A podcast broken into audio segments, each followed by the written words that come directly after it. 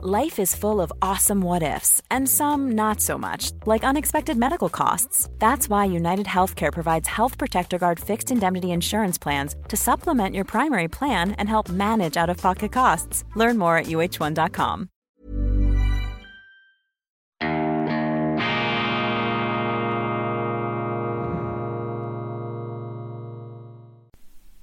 Grüezi miteinander, ganz herzlich willkommen, meine sehr verehrten Damen und Herren, bei Weltwoche Daily, die andere Sicht, die wirklich ganz andere Sicht, unabhängig, kritisch, unbestechlich, unbeirrbar, gut gelaunt, internationale Ausgabe mit besonderer Wertschätzung, selbstverständlich, unserer Freunde vor allem in Deutschland und in Österreich. Ich begrüße Sie wärmstens am Freitag, dem 28. Oktober 2022 und ich darf Ihnen jetzt schon ein erholsames und entspanntes Wochenende wünschen. Ich gönne Ihnen das, aber jetzt gibt's noch keine Entspannung, jetzt gibt's noch keine Erholung, jetzt gibt's Hochspannung in der Geisterbahn, im Gruselkabinett der Gegenwart. Aber ich verspreche Ihnen, wir werden auch heute wieder hoffentlich einen lichtvollen Ausgang finden. Es ist unfassbar.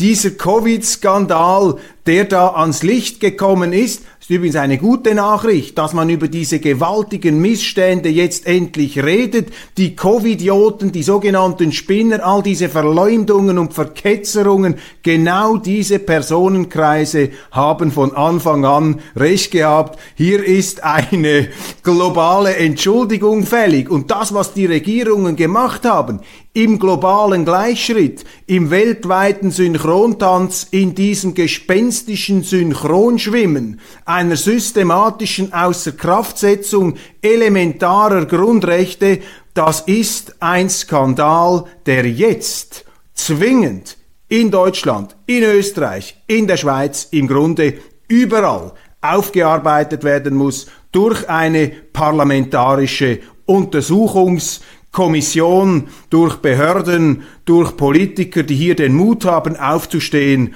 und dieses ganze Lügengebilde ans Licht zu zerren. Ich meine, müssen sich mal diesen Skandal vor Augen halten. Unsere Medien, unsere Politiker zeigen den ganzen Tag auf China, was das für ein Manipulations-, für ein Lügenstaat ist. Und was haben unsere Politiker gemacht während der Pandemie? Sie sind zu Chinesen geworden. Sie haben China eingeführt in Europa eins zu eins. Die Lockdown-Politik, die Einsperrungspolitik, die Zerstörungspolitik gegen das Gewerbe auf der Grundlage einer Lüge, auf der Grundlage einer Impflüge, die man zur Rechtfertigung herbeigezogen hat, um weite Teile der Bevölkerung nicht nur zu verleumden, zu verketzern, sondern auch aus dem Leben auszuschließen. Das Impfzertifikat wurde gleichsam eine Lizenz zum Leben auf der Grundlage, wie jetzt herausgekommen ist, von brandschwarzen Lügen. Das Erfreuliche, ich möchte das hier einfach in diesem Zusammenhang erwähnen, damit man nicht äh, vor Entrüstung ähm, zerplatzt. Das Gute, das ähm, Erfreuliche, das Euphorisierende, könnte man sagen, besteht einfach darin, dass es jetzt nicht mehr länger unter dem Deckel gehalten werden konnte. Mehrere Bombeneinschläge in Brüssel. Erstens am 10. Oktober musste die Pfizer-Managerin Janine Small zugeben, dass diese Impfstoffe nie getestet worden sind von Pfizer auf die Verhinderung einer Ansteckung, dass aber die Politiker, die sich jetzt herausreden wollen oder gar nichts dazu sagen, genau dies den Leuten so verkauft, verklickert haben, dass sie sie angelogen haben. Man hat den Leuten erzählt, in den USA, in Deutschland, in Österreich und auch in der Schweiz, dass man mit diesem Impfstoff sicher sei, dass man nicht mehr angesteckt werden könne. Auch der Pfizer-Chef hat das gesagt, hundertprozentige Effektivität, um Covid-Fälle zu vermeiden. Bill Gates, das Orakel aus Übersee, hat sich ähnlich verlauten lassen. Alles Lug und Trug, alles Humbug, alles unwahr und verbunden damit mit dieser Manipulation, mit diesem Lügengespinst Milliardengeschäfte, neben dem Machtmissbrauch der Politik selbstverständlich, die sich da aufgeplustert hat, wie in China ein Punktesystem verteilt hat, 2G, 3G, was weiß ich, äh, wie viel G, das ist ja eine Art Karikatur beziehungsweise Copy-Paste, eine Kopie dieses chinesischen, in unseren Medien immer wieder angeprangerten Überwachungssystems. Das haben wir eins zu eins übernommen und heute haben die gleichen Leute, die das eingeführt haben, mit Pauken und Trompeten die Stirn, überheblich mit dem Finger auf China zu zeigen, was das für ein fürchterlicher Schurkenstaat sei. Also da muss man sagen, fast schon wieder bewundernswert diese Chutzpe. Also hier braucht es eine parlamentarische Aufklärung, meine Damen und Herren. Hier muss man wirklich hinschauen. Am 10. Oktober, ich wiederhole es noch einmal, Janine Small von Pfizer musste zugeben, dass die Weiterverbreitung, die Ansteckungsverhinderung nie getestet worden ist. Kurz darauf hat die EU-Kommission das zugegeben. Dann sind Strafuntersuchungen eingeleitet worden, auch und gerade gegen Ursula von der Leyen. Es steht eine Vorladung im Raum mit SMS hat man da Milliarden verschoben. 71 Milliarden insgesamt für 4,6 Milliarden Impfdosen, was ja auch wieder ein Beweis dafür ist, dass dieser Impfstoff gar nicht wirksam sein kann. Denn warum kaufen Sie 4,6 Milliarden Impfstoffe bei einer Gesamtbevölkerung von 450 Millionen oder 500 in der Europäischen Union, wenn Sie die Babys dazu zählen? Warum kaufen Sie solche Unmengen von Impfstoff? Das heißt ja zehnmal impfen pro Person. Das allein zeigt doch, dass dieser Impfstoff gar nicht so wirksam sein kann, wie man uns das verkauft hat. Aber da haben die Kassen geklingelt und die Frage ist jetzt, ob man da Schadenersatzforderungen ähm, platzieren kann, ob man vom Staat verlangen kann, auch die Leute, die ihre Existenz verloren haben, meine Damen und Herren, durch die Covid-Politik, und da gibt es einige Hunderte von Firmen, die da den Schirm zuklappen mussten, die könnten sich wehren, aber eben auch die Bürger. Und die Politiker müssten es stellvertretend als Volksvertreter tun, dass sie nämlich sagen, dass das nicht geht, wie man hier auf der Grundlage von Lügen den Pharmakonzernen die Kassen gefüllt hat. Ich bin kein Anti-Pharma oder anti-unternehmerischer Brandredner, überhaupt nicht, aber Sie spüren das. Ich bin persönlich empört, weil ich immer noch zu gutgläubig offensichtlich bin, weil ich der Wissenschaft zu sehr vertraut habe, auch den Behörden, trotz meinem qualifizierten Misstrauen. Man ist hier einfach zu gutgläubig und hat da viel zu viel mitgemacht. Das trifft auf mich zu, deshalb äh, muss ich hier auch selbstkritisch bei dieser äh, ganzen äh, Gardinenpredigt mich teilweise einbeziehen. Vielen herzlichen Dank, dass äh, Zuschauer unter Ihnen hier mir auch die Augen geöffnet haben, durch Zusendungen, durch ihre Beharrlichkeit, mich darauf hinzuweisen. Die Medien ein ganz düsteres Kapitel in diesem Zusammenhang, ein Kartell des kollektiven Schweigens, eine Verdrängungsmaschinerie von ungeahntem Ausmaß, ein medial-gouvernementaler Komplex könnte man sagen. Also hier wird blindes Doppelpass gespielt, Doppelpassspiel gespielt zwischen dem Staat und den Medien. Die Medien, die gefüttert werden von den politischen Behörden mit Vorabmeldungen, damals in der Covid-Zeit und im Gegenzug hat man auf eine kritische Hinterfragung verzichtet. Auch das ein ganz finsteres Kapitel hier, wie die Medien ich glaube, das war gar, ich hatte das Gefühl, es ist gar nicht möglich, noch mehr ihre Unschuld verloren haben. Da ist ähm, einigen Leuten ähm, wirklich also ein Licht aufgegangen, die stehen jetzt mit abgesägten Hosenbeinen da. Und ich sage selbstkritisch, auch ich habe zu lange den Schlaf des Gerechten geschlafen. Ich habe auch zu lange gewartet, um hier diese offensichtlichen Missstände zu thematisieren. Und mit einer parlamentarischen Untersuchung in unseren Ländern könnte man jetzt endlich mit einer Großkamera versuchen, da etwas Licht ins Dunkel zu bringen. Es ist auch abzuklären, warum wir zum Beispiel in England, aber auch in anderen Ländern, wir haben jetzt gerade die Statistiken angeschaut von ähm, Euromomo, das ist diese Datenbank, in der die Übersterblichkeit festgehalten wird. Warum wir eine Übersterblichkeit haben, das sollten wir doch eigentlich gar nicht haben. Und äh, sehr interessant, man sieht anhand der Kurven, die dort abgebildet sind anhand der Zahlen, dass seit der Impfung, seit der Einführung dieser Impfstoffe, die genau genommen gar keine Impfstoffe sind, denn eine Impfung schützt sie ja gemeinhin vor einer Ansteckung. Wenn sie eine Impfung nicht vor einer Ansteckung schützt, dann ist es streng genommen wörtlich keine Impfung, sondern eine Therapie. Da fängt ja der Betrug schon an auf der Stufe der Begriffe. Also die Übersterblichkeit zeigt, dass seit der Einführung der Impfung nie mehr ein negativer Wert hier zu beobachten ist. Das ist kein Beweis, dass aufgrund der Impfung eine Übersterblichkeit sich abzeichnet. Aber es gibt hier Klärungsbedarf, es gibt hier Misstrauensbedarf. Das ist nicht Querulantentum, das ist Demokratie. Die Demokratie, meine Damen und Herren, ist die Staatsform des institutionalisierten Misstrauens des Bürgers gegenüber dem Staat. Die Medien können Sie vergessen, die sind hier Komplizen der Macht, sie sind hier Komplizen der Vertuschung und Verdrehung und auch der Diffamierung und der Verketzerung. Die Medien können Sie wirklich, die Mainstream-Medien können Sie hier außen vor lassen, die helfen nicht mit, die sind im Gegenteil jetzt äh, geflissentlich dabei, nichts davon anzusprechen nach dem Muster, wenn wir nicht darüber berichten, dann findet es auch nicht statt. Sie müssen jetzt einfach schauen in Ihren Ländern, welche Politiker bringen das aufs Tapet, welche Politiker sind bereit hier Licht in die Dunkelkammern dieses ähm, pharmazeutisch politisch, gouvernemental, medialen Komplexes hineinzubringen. Und die Parteien, die Organisationen, die da nicht mitmachen, das müssen Sie sich merken bei den nächsten Wahlen.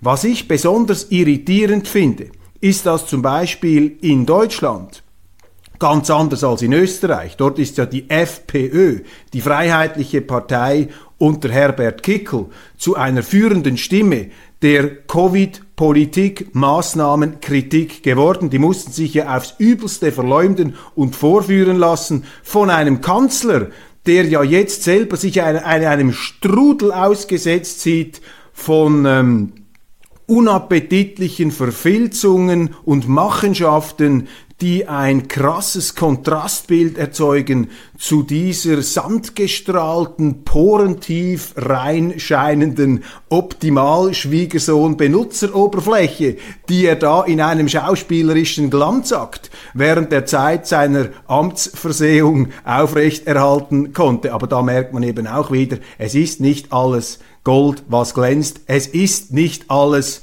genial, was kurz heißt, oder nicht alles glänzt, was kurz ist. Das ist hier äh, die Dimension, in die wir aber jetzt nicht einsteigen wollen. Die FPÖ in Österreich, eine jener Parteien, die sich hervorgetan haben mit Kritik an dieser Freiheitsberaubungspolitik, die ja unsere Bürgerrechte in einer Art und Weise eingeschränkt hat, wie es das seit Journalistengedenken nicht mehr gegeben hat im Zweiten Weltkrieg. Während der akuten Bedrohungsphase ist zum Beispiel in der Schweiz nie die Schulpflicht aufgehoben worden. Aber das haben wir auch gemacht. Also da ist auch eine Versündigung an den Kindern zu beobachten gewesen, anstatt dass der Staat das gemacht hätte, was ich von Anfang an als vernünftig erachtet hätte, nämlich die Eigenverantwortung dass man die Verantwortung für die Gesundheit dem Individuum überträgt. Aber stattdessen hat man hier ein Kontrollstaatsregime aufgezogen und daraus mit diesem Machtmissbrauch, mit diesen Manipulationen und Lügen auch eine Geldmaschine hochgefahren auf Kosten der Steuerzahler, äh, die dann für die Pharmakonzerne, die da diese sogenannten Impfstoffe, die nicht wirken oder auf jeden Fall nicht das liefern, was man versprochen hat, was man gesagt hat, dass diese Firmen unendlich viel Geld verdient haben. Und ich gönne jeder Firma, jedem Unternehmen, gönne ich Milliardengewinne, verstehen Sie mich richtig, aber nicht auf diese Art und Weise. Das geht nicht. Und deshalb ist hier lückenlose Aufklärung gefragt. In Deutschland, und das ist das Irritierende, eine FDP, ein Christian Lindner, der sich ja während der Wahlen angepriesen hat als der Freiheitskämpfer schlechthin. Was hören wir von ihm eigentlich? Zu diesem ganzen Skandal? Was ist von der Bundesregierung zu vernehmen in kritischer Infragestellung von Ursula von der Leyen, die da Milliarden, die ihr gar nicht gehören, per SMS herumverschoben hat? Ein Schweigen. Und das, meine Damen und Herren, ist beunruhigend, aber es ist auch eine Chance für politische Kräfte, die die Freiheit eben noch ernst nehmen, die nicht einfach vom Balkon herab mit dem Finger auf Russland und auf China zeigen und da die Unfreiheit beklagen, die sie selber in ihrem Land einführen. Und gerade die Liberalen müssten hier, um einen Rest Glaubwürdigkeit zu bewahren, die müssten vorangehen. Übersterblichkeit in der Gruppe von 45 bis 65 seit Einführung der Impfung nicht mehr zurückgegangen, nicht mehr im negativen Bereich anzusiedeln. Ich unterstelle nichts, ich sage nicht, dass ich das wüsste oder wissenschaftlich fundiert erklären könnte, aber verstehen Sie meine Diagnose auch als Ermunterung, als ähm, Aufforderung, hier genauer hinzuschauen. Und wir haben nun wirklich allen Grund, sehr, sehr misstrauisch zu sein. Meine Damen und Herren, ich muss mich jeden Tag bei Ihnen bedanken. Ich bekomme wunderbare Geschenke, dreidimensionale ähm, Postkartengrüße mit eingebauter Tonspur im Weltwoche Daily Format. Ich habe eine wunderbare Tasse erhalten aus Hamburg mit der Aufschrift Roger Köppel sei der Beweis für intelligentes Leben auf der Erde. Ich habe auch diese Tasse einmal geschenkt bekommen mit einem F-35 Kampfjet drauf. Das ist übrigens der einzige F-35 Kampfjet, der auch dann fliegt, also wenn ich ihn auf dieser Tasse nach oben halte, ohne dass die Amerikaner mit einem Joystick ihn wieder landen könnten. Also hier eigenverantwortlich verantwortliche Luftwaffe wirklich äh, unabhängig gesteuert aus dem Studio der unbequemen Vernunft. Großartig. Und nun erreichen mich Briefe, die mich geradezu rühren, die mich berühren. Irmtrud hat mir Folgendes zugeschickt. Adressiert an postmaster at nobel No, das ist ein Mail ans Nobelpreiskomitee. Nobel Prize Committee. Nobel Prize for Roger Köppel. Ladies and gentlemen, I here, herewith want to propose Roger Köppel, chief editor of the Swiss Weltwoche, for the next Peace Nobel Prize because he has been warning of a nuclear catastrophe and recommending instead peace negotiations from the very beginning of the war. Yours sincerely, Irmtrud, liebe Irmtrud, also Sie, ich werde rot im Gesicht. Überschätzen Sie mich heute nicht, auf dass Sie mich morgen nicht unterschätzen. Ein berühmtes Bonmot von Golo Mann, dem Sohn von Thomas Mann, dem deutschen Schriftsteller, wie Sie natürlich wissen. Dann Max, das ist jetzt für das internationale Publikum noch interessant. Max, ein Schweizer aus St. Gallen Kappel bzw. Rüti, er hat mir folgenden Brief handschriftlich hier schön elegant ähm, äh, dargestellt, kalligraphisch geradezu ähm, zugesendet. Lieber Herr Köppel, herzlichen Dank Ihnen und Ihrem ganzen Team für die täglich ja stündlichen Beiträge, die andere Sicht, sie ist nötiger denn je. Grüße aus Rüti und St. Gallen Kappel. Ja, das ist natürlich auch ein wunderbarer Abschluss dieser Woche. Und wenn wir schon bei den Zuschriften sind, schreibt mir Hans, guten Tag. Mittlerweile ist das WW-Abo mein einziges. Herzliches Dank. Herzlichen Dank. Mich würde ein Thema sehr interessieren. Ausbildung und Bildung unserer linken und grünen Politiker. Das können wir jetzt gleich grenzübergreifend beantworten. Im linksgrünen Bereich haben sie die größte Dichte an Berufspolitikern, die im Grunde von Studienfächern, die einen nur bedingt befähigen, in der Privatwirtschaft eine herausragende Rolle zu spielen, dass diese Leute mehr oder weniger direkt von der Schulbank auf die Parlamentsbank transferiert werden beziehungsweise sich selber transferieren und dort dann damit beschäftigt sind, ihre Einkommenschancen zu mehren. Das ist jetzt eine etwas polemisch klingende Beschreibung, aber ich kann Ihnen sagen aus meiner eigenen Erfahrung, das ist so. Beispielsweise in der Solarindustrie. Da gibt es zahlreiche Politiker in der Schweiz, die sich für die Förderung der Solarenergie einsetzen. Die sitzen dann auch in den entsprechenden Verbänden drin oder aber in den Unternehmen, die dann von diesen Subventionen direkt profitieren. Das wird also eingezahlt ins eigene Portemonnaie. Und diesen Speckgürtel da, um den Staat herum, diese Selbstversorgungszone, die wird bevölkert natürlich vor allem von Politikern, die im Staat das äh, Heil, die Lösung für alle Probleme sehen. Und leider, leider gibt es auch eine ganze Reihe von bürgerlichen Politikern, von rechten Politikern. Wenn ich von einem rechten Politiker rede, dann meine ich einen Politiker, der sich für die Freiräume einsetzt, für die Unternehmen und der dem Staat gegenüber kritisch eingestellt ist. Aber es gibt eben leider auch nicht wenige sogenannt bürgerliche Politiker, die sich in diesem Speckgürtel auch äh, gemütlich äh, sich zurecht gemacht haben und natürlich dort auch profitieren. Das ist ein riesiges Problem. Darum müssen sie aus freiheitlicher Sicht, aus liberaler Sicht, aus bürgerlicher Sicht, aus Sicht des Steuerzahlers müssen sie immer darauf hinwirken, dem Staat Mittel zu entziehen, weil er saugt sonst immer mehr an, gibt immer mehr Geld aus. Interventionismus, das ist wie ein Naturgesetz der Politik. Und da hat der Bürger den Auftrag, dem Staat immer wieder die Mittel zu entziehen, damit er gezwungen ist, das enorme Geld, diese Summen, die ihm ja zur Verfügung stehen, diese Ozeane von Steuergeld, dass man die etwas ähm, weniger tief macht, damit der Staat gezwungen ist, Schwerpunkte zu bilden und nicht alles und jedes zu finanzieren und auch jene und diese Organisation auch noch künstlich am Leben zu erhalten. Wenn sie das nicht machen, dann haben sie das Problem des Sozialismus, und das haben wir in der Geschichte immer wieder erlebt. Der Sozialismus ist ja nicht abgeschafft worden durch Revolutionen.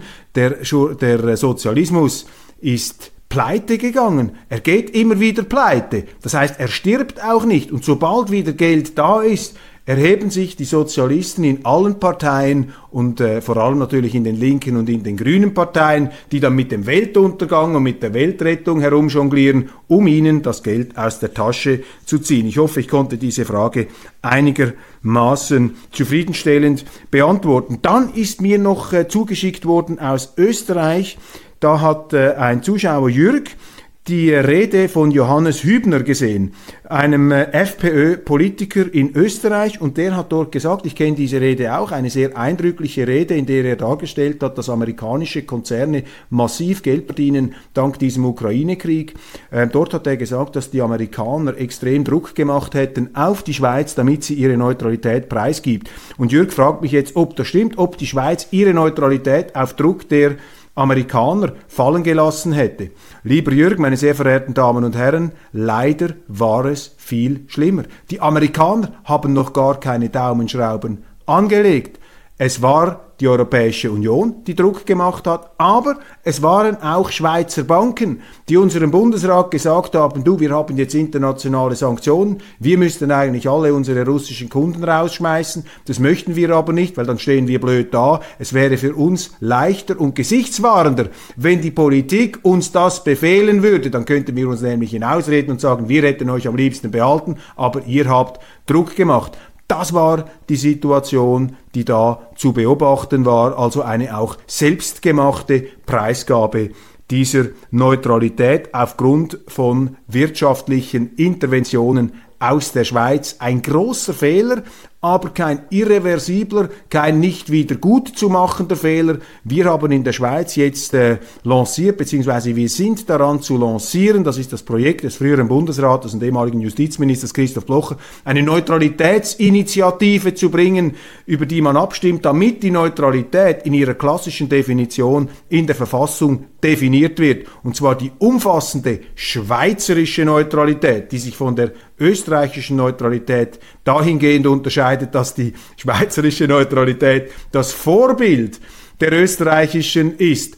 Umfassend, das heißt nicht nur Verzicht an der Teilnahme militärisch an fremden Kriegen, sondern auch keine Teilnahme an Wirtschafts kriegen. Also sehr konsequent hier wird das umgesetzt mit der Einschränkung, dass die Schweiz im Falle von UNO-Sanktionen, die also durch den UNO-Sicherheitsrat und diese wirklich universalistischen Gremien, solange wir sie noch haben, abgesegnet worden sind, die würden wir mittragen. Es ist also keine Initiative, die sich gegen die UNO richtet oder die Schweiz sozusagen aus diesen internationalen Zusammenhängen und Verpflichtungen und Verträgen herausreißen würde, sondern innerhalb dieser UNO-Struktur eine Rückkehr bedeutete zu dem, was eben die schweizerische Neutralität ausmacht. Ich begrüße das aus Sicht der Schweiz, weil das unsere Sicherheit natürlich stärkt, aber es ist auch nützlich für die Welt, es ist auch ein Hoffnungsstrahl für die Welt, denn das neutrale Land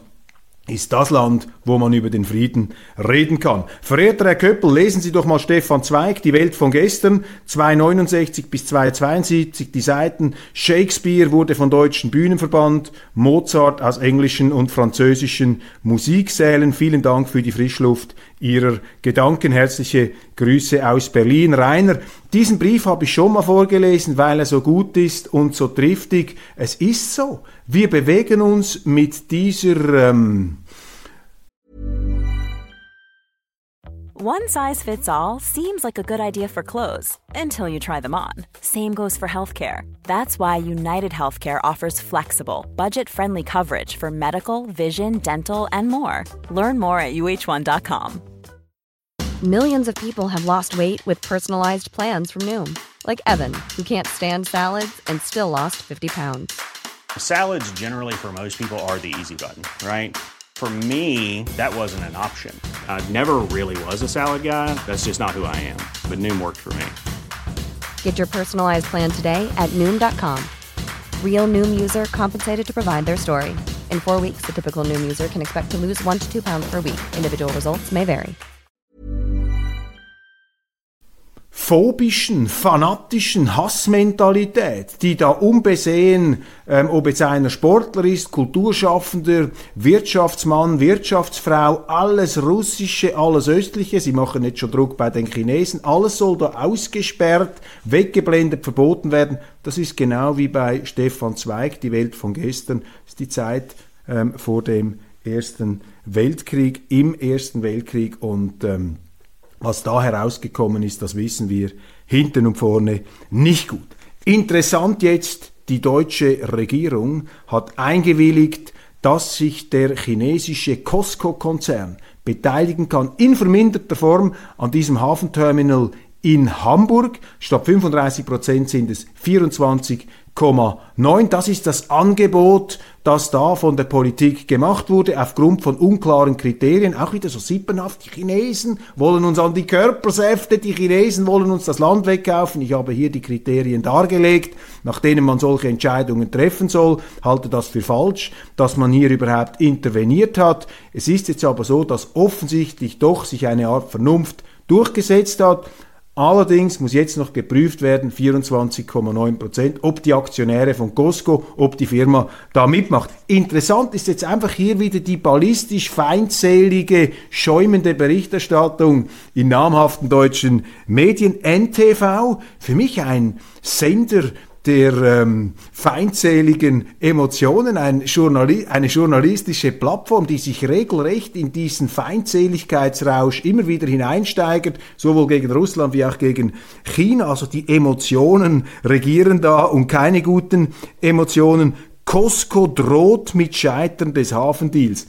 Sie merken es an der Sprache, droht. Was heißt denn da drohen? Die drohen gar nicht, die informieren einfach ihre Aktionäre, ihre Stakeholders ob man jetzt diesen Deal unter den veränderten Umständen noch machen kann. Aber das wird von unseren Medien bereits als Drohung inszeniert, um hier eben eine Gefühlsatmosphäre, eine Stimmung zu erzeugen, um sie aufzumunitionieren, emotional, damit auch sie mitmachen in diesem Krieg gegen den Osten, diesen Krieg West gegen Ost. Ich habe in der neuen Weltwoche dazu ein Editorial geschrieben, ein Plädoyer für die Rückkehr zur friedlichen Koexistenz und auch zur Bereitschaft, die Welt durch die Brille der anderen einmal zu betrachten und nicht uns da die eigene Brille anzubostitschen, anzuschweißen, das eigene Brett vor dem Kopf mit der Wirklichkeit zu verwechseln oder wie ich das in einer meiner letzten Sendungen gesagt habe, wir sind im Begriff, wieder Höhlenmenschen zu werden,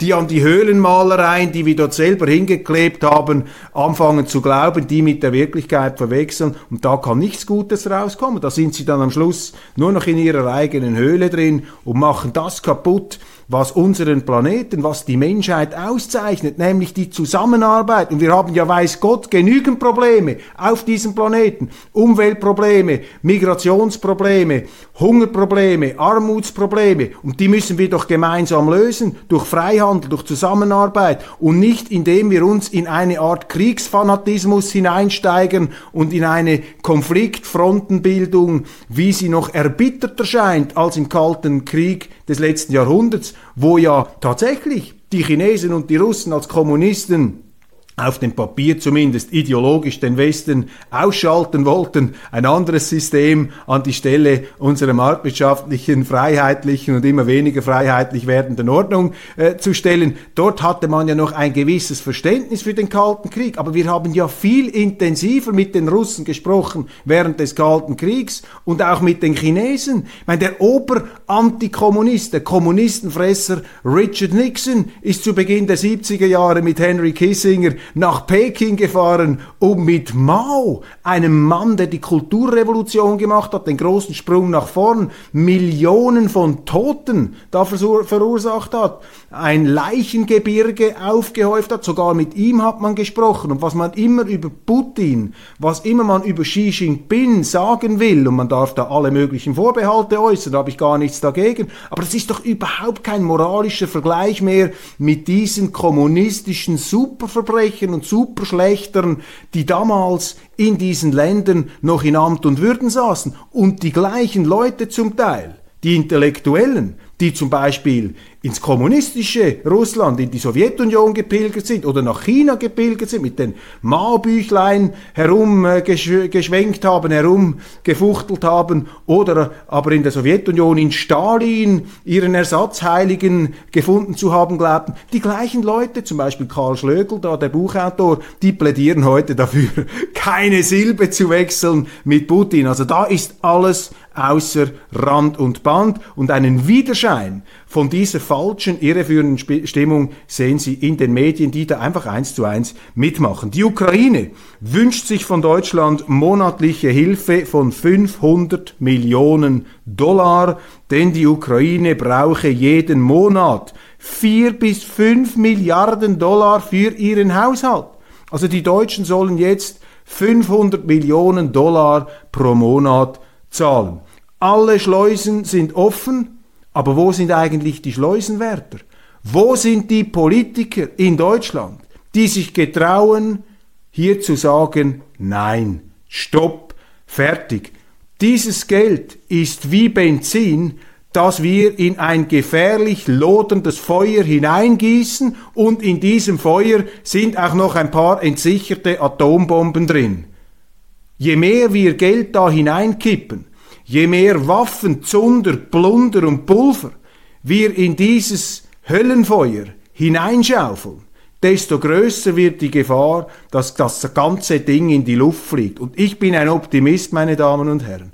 Ich attestiere sowohl den Russen den Ukrainern als Angegriffenen, die sind für mich entschuldigt. Ich mache denen keinen Vorwurf, dass die alles daran setzen, hier ähm, die ganze Welt in ihren Konflikt hineinzuziehen. Und äh, wir müssen jetzt nicht über das diskutieren. Ich attestiere Putin eine Rationalität. Ich glaube nicht, dass die Amerikaner verrückt geworden sind. Ich bin auch nicht der Auffassung, dass in der Europäischen Union nur Kriegsgurgeln am Ruder sind. Ich glaube, dass in tief drin gar nicht mal so tief, im Grunde allen Beteiligten, allen Leuten klar ist, dass wir schleunigst zu Friedensverhandlungen kommen müssen, dass wir diesen Konflikt einfrieren müssen, dass wir aus diesem Konflikt militärisch, aus diesem Höllenfeuer aussteigen müssen. Die Friedensordnung wird komplex sein, man kann da nicht ein moralisches Scherbengericht aufziehen wollen. Wir müssen, das ist die Aufgabe, die wir haben, auch gegenüber unseren Kindern, das ist die Verantwortung, die die Politiker haben, aber auch wir als Bürger unserer Staaten darauf hinzuwirken, dass hier eine Gegenöffentlichkeit entsteht, wo aufgestanden wird und wo irgendwann einmal einer sagt, Entschuldigung, jetzt reicht's. Jetzt ist fertig. Wir können doch nicht 500 Millionen Dollar monatlich überweisen. 5 Milliarden. Was ist das Ziel? Will man die Ukraine als Vorschlaghammer benutzen, um Russland kaputt zu machen? Ist das die Logik, die Irrlogik unserer Politik? Das geht nicht. Und ausgerechnet die Politiker, die uns bei Covid hinters Licht geführt haben und noch hinters Licht führen, das sollen jetzt die, die Weisen, die Strategen sein, denen wir vertrauen können, dass sie es diesmal richtig machen. Meine Damen und Herren, nehmen Sie es mir nicht übel, dass ich hier große, Matterhorn große Fragezeichen setze. Und um einen Beitrag zu leisten, dass die Leute wieder zur Besinnung kommen, dass die Leute aufhören, diese Feindbilder mit der Realität zu verwechseln, dass man sich hineinsteigert, wie in eine Rauschdroge der Feindseligkeit, die natürlich verführerisch ist. Weil wenn der andere der Teufel ist, dann bin ich natürlich der liebe Gott, dann bin ich der Heilige. Diese Feindkonstellationen, dieser Moralismus, der schmeichelt natürlich dem eigenen Ego. Darum macht man da so gerne mit. Das ist immer das Einfachste. Wenn du nichts bist, musst du nur sagen, der andere ist noch weniger, dann bist du schon fast etwas. Aber dieser Mechanismus darf nicht handlungsleitend sein in der Politik. Und das ist der Grund, warum die Weltwoche nicht um eine politische Seite zu verteidigen, nicht um sich da hinter den Russen einzureihen, hinter Putin oder sich gemein zu machen mit irgendeiner Regierung, um Himmels Willen. Als Schweizer finde ich jeden Staat, der größer ist als die Schweiz, sogar die Schweiz ist mir regierungsmäßig schon zu Macht ballungshaft aufgestellt. Ich bin ja auch ein Kritiker unserer Kollegialregierung. Also das ist eine völlige irreführende auch Verleumdungsstrategie, die immer wieder gemacht wird. Wenn einer für den Frieden will, dann ist er da angeblich der Stiefelknecht des Bösen. Da fängt es eben an, dass man nicht mehr bereit ist zu diskutieren, wie bei Corona. Da hat man eben auch durch diese Verketzerungs- ähm, und Verwünschungs- ähm, Rhetorik von Seiten der Medien, von Seiten der Politik eine Diskussion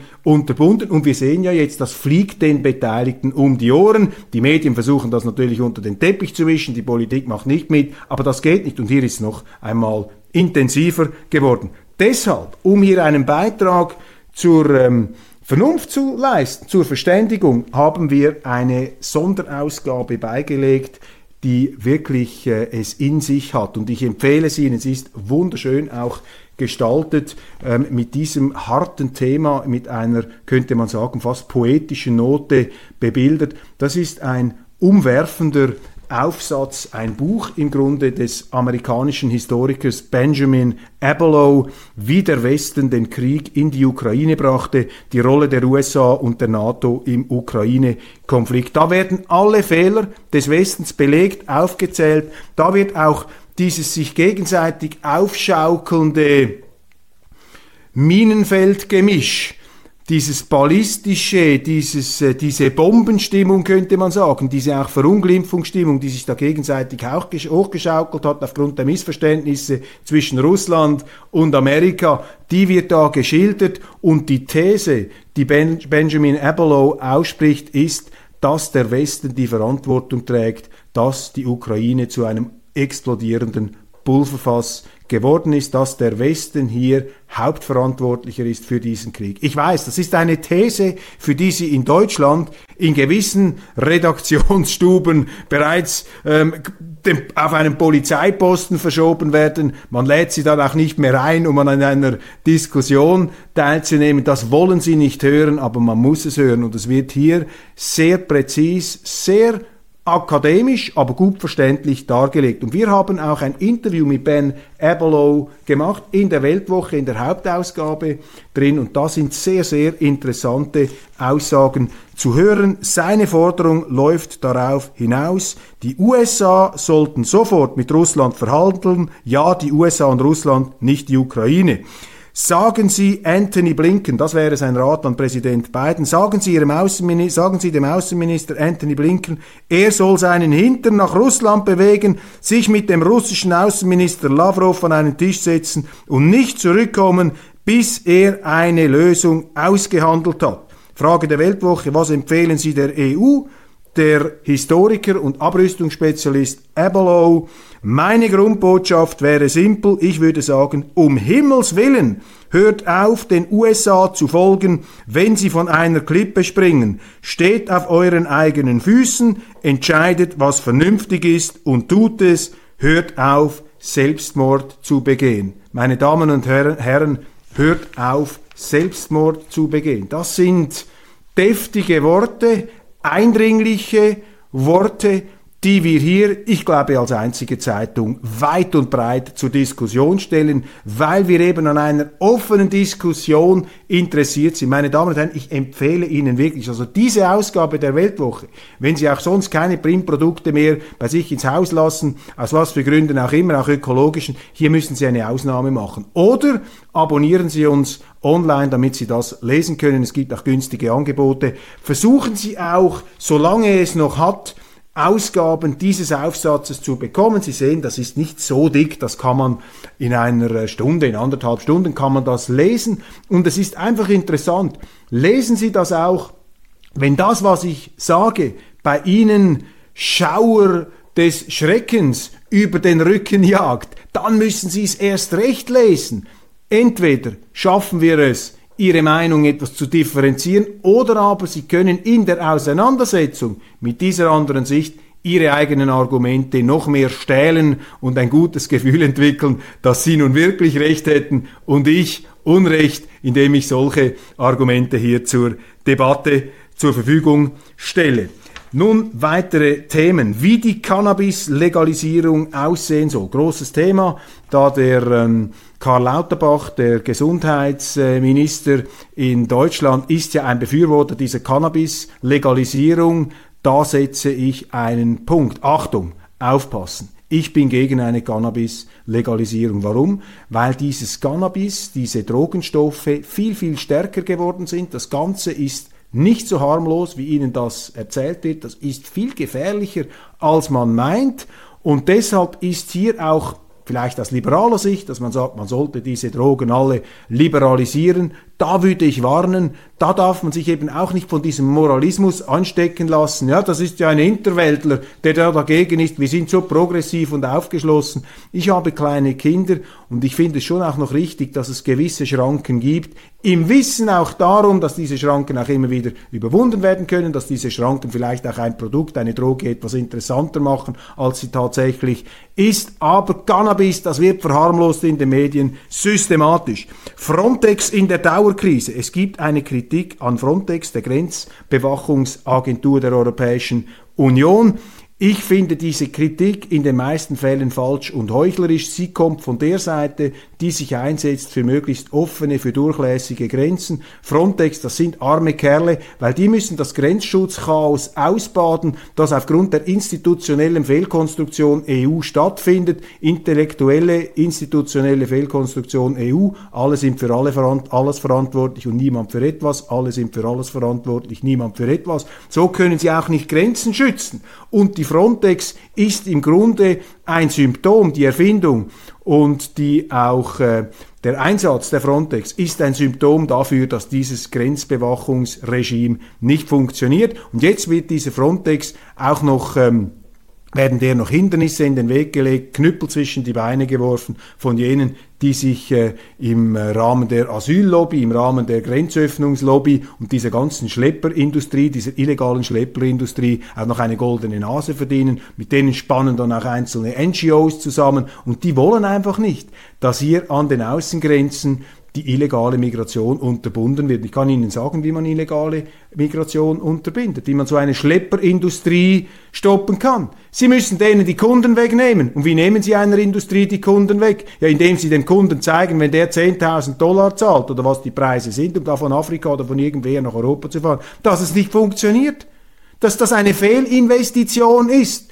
Und man muss auch aufhören, diese Flüchtlinge und Migranten, Migranten müssen wir sie nennen, zu unterschätzen. Die rechnen auch. Das sind Investments, die sagen sich, wir legen alles zusammen. Ein Teil davon ist übrigens auch durch Entwicklungshilfe in diese Länder gekommen. Die schmiert ja auch diese illegale Migration. Und die rechnen ganz genau. Und wenn die sehen, dass diese 10.000 Dollar sie nicht nach Europa bringen, ja, dann geben sie dieses Geld nicht aus. Wir dürfen das auch nicht machen. Paul Collier, der berühmte Migrationsökonom aus England, hat auch geschrieben, das ist ein Brain Drain, das ist eine Gehirnaustrocknung, die wir hier alimentieren durch die Nichtdurchsetzung unserer Migrationsgesetze. Ganz entscheidender Punkt. Großes Interview zum Schluss noch mit Christian Lindner, Deutschlands Finanzminister, die Sonne wird nicht knapp. Das Plädoyer für Christian Lindner in der NZZ für die Solarenergie hat man ihn deshalb in die Bundesregierung gewählt als Liberalen. Ich würde hier ein Fragezeichen setzen, aber es gibt mir die Möglichkeit, eine Schlusspointe zu formulieren. Wenn ich Lindner sehe, denke ich an Alice Weidel und Sarah Wagenknecht. Das ist für mich das Dreamteam der deutschen Politik. Weidel und Wagenknecht. Dieses Duo Infernale der Frauen. Und ich glaube, meine Damen und Herren, Sie hätten eine vernünftigere Politik. Wenn diese beiden Frauen in der Regierung oder gar im Kanzleramt etwas zu sagen hätten, das wäre interessant. Und ich glaube, es wäre nicht die schlechteste Lösung für Deutschland. Meine Damen und Herren, das war's von Weltwoche Daily international. Es gibt so viel zu berichten im Moment. Verzeihen Sie die dezente Zeitüberschreitung. Abonnieren Sie die Weltwoche-App. Ähm, vergessen Sie auch nicht, den YouTube-Kanal weiter zu empfehlen und zu abonnieren. Wir bleiben dran, unbeirrbar gut gelaunt. Und ich sage Ihnen, mit Wagenknecht und Weidel haben wir auch einen lichtvollen Ausgang aus dem Gruselkabinett der Gegenwart gefunden. Ich glaube, Sie pflichten mir bei. Alles Gute, bis bald und jetzt ein entspanntes, erholsames Wochenende.